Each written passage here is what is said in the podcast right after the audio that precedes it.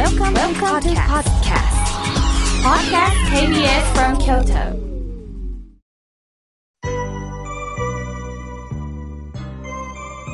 さあ、ここからは本当にたくさんのメッセージをいただきましたので、順に紹介させていただきます。まずはじめに、ラジオネーム、高の笑顔さんからいただきました。妙慶さん、このラジオ、心が和みます。先日から聞いていました。とってもいい番組ですね。以前から気になっていましたが、なかなか聞くことができなかったので、毎日私は車を利用して仕事に行っています。路地から大きな道に出ようとして右折しようとすると、前の道に大きなダンプトラックが信号待ちしていました。私の車に気づかれたドライバーさんがわざわざ私の車が通れるようにバックしてくださいました。それも大きなダンプトラックです。普通の車でもなかなか道を譲ってくれる方は少ないように思うんだが、感謝だなと思いました。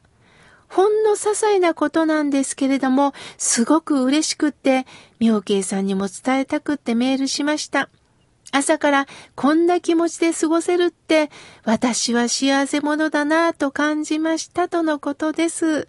この笑顔さん、私までも心が笑顔になりましたよ。本当ですよね。中にはね、ある車運転してるとこう性格が出ますのでね、なんか今日のテーマの邪魔です。前から車が来ると邪魔だなーって思う方もいるかもしれませんが、このドライバーさんはやはり車のプロですよね。もう常に道路を利用する。すると、あ、みんなお互い様なんだ、お互い様なんだという気持ちであえて自分からね、道を譲ってくださったんですね。譲り合いです。犬飼美智子さんという方が、人間は三つの言葉があったら生きていけるっておっしゃったんです。一つが、ありがとう。二つは、ごめんね。そして三つは、お先にどうぞだそうです。お先にどうぞどうぞ。こうして先に言っていただくその思いやりが人間の心をあったかくするんですよね。この笑顔さん、ありがとうございます。とっても朝から私も心が和みました。さあ、続いての方です。はるちゃんさん、ありがとうございます。私は妻の手作りの料理を食べるとき、心が笑顔になります。うわー、こんなこと言っていただきたいです。そうですか、はるちゃんさん。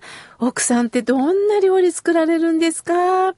奥様は、はるちゃんさんの胃袋をちゃんと掴んでますね。いやー、幸せもんです。奥様の料理であったかくなる。これからもどうか、えー、美味しいもの作ってくださいとお願いしてくださいね。さあ、続いての方です。滋賀県の寺井さん、ありがとうございます。妙慶さん、お誕生日だったんですね。おめでとうございます。ラジオ、そして日替わり法話で大変お世話になっております。前もラジオ番組を聞きながら、ラジオに向かって拝んでいました。本当にありがとうございますとのことです。そうですか。拝み合う関係ですよね。またメッセージもいただきまして本当にありがとうございます。さあ、続いての方です。大きな封筒に、小川さん、えー、メッセージを添えていただいております。妙慶さん、えー、10月24日のお誕生日遅くなりましたが、おめでとうございます。ぜひ、これを開けてくださいということでね、えー、封筒の中には、お扇子が入ってるんですね。で、お扇子を開いてみると、よー、おめでとうというね、威勢のいいメロディーが流れました。いやー、私も気合が入りましたね。ありがとうございます。今日から毎日このセンスをハッと開いて、えー、自分自身にね、なんかこう、何かこう、温かいものを自分の中に注ぎたいなと思っております。小川さん、本当にありがとうございます。さあ、続いての方です。ミモザさん、ありがとうございます。私の子供は、家から仕事に行っています。他人はなんであんた家を出ないの？と言います。息子に、あんた気にせんで出ていいんやで、と言うんですが、家から通っています。妙慶さんのご意見をよろしくお願いします。とのことです。まず息子さんは、居心地がいいんですよ。そして息子さんの居場所が家なんだと思いますよ。家というのは、まず出かけて、そして戻ってこれる、本当に自分の住みか居場所です。人間って居場所がなかったら不安なんです。帰ってくる家がないっていうほど寂しいことはありません。よく私の師匠がおっしゃってたんですけども、風邪薬のコマーシャル見てる？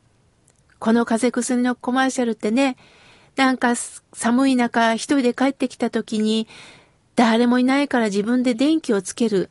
その虚しさを感じてる、その単身者に、風邪薬のキャラクターが話しかけるんだ。おかえり。するとその人はほっこりになるっていうコマーシャルだよな。これって何か僕たちに教えてくれないかってよく師匠がおっしゃっていました。一人だけども一人じゃないんだ。何かそばに何かがあるんだ。それを感じられる。すると、ミモザさんの息子さんは、もう家が居場所なんですね。これから寒くなるけど、帰ってくる家がある、それを噛み締めておられると思いますので、まあ、本人が出るというまでね、どうかどうか、共にこの家で過ごしていただきたいなと思います。貴重なメッセージをね、ありがとうございました。さあ、続いての方です。メールをいただきました。ケイちゃんさん。30代の男性です。ありがとうございます。みょうけいさん、スタッフの皆さんおはようございます。みょうけいさん、妙慶さんの新刊本、明日元気になーれ、購入しました。暇のある時にちびちび読んでいます。あ、ちびちび飲むんじゃなくて読んでいます。元気になりますよ、とのことです。そうですか、嬉しいです。ほんとね、一気に読む必要なんかありません。